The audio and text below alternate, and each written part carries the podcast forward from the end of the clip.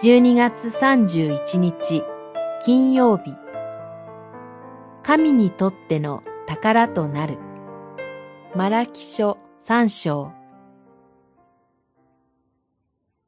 私が備えているその日に彼らは私にとって宝となると万軍の主は言われる。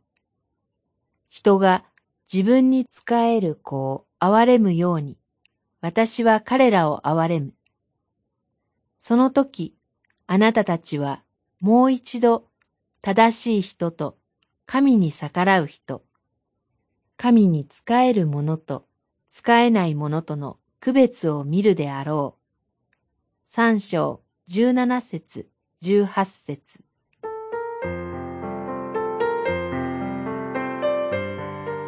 補修後の堕落していたイスラエルの民に対して、マラキは、主の日、審判の日が到来することを語ります。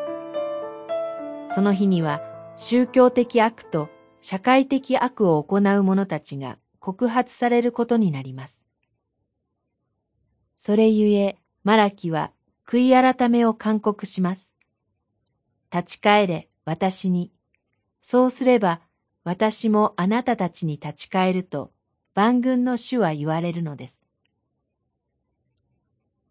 主への立ち返りは具体的である必要がありました。取り上げられたのは十分の一の捧げ物です。人々は捧げ物において偽りをしていました。それを改めるように主は言われます。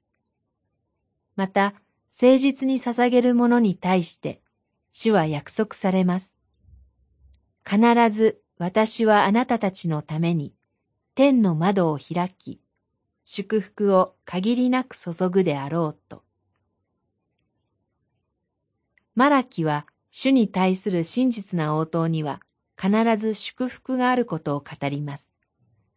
ある人たちは神に仕えることは虚しいと無気力に語っていました。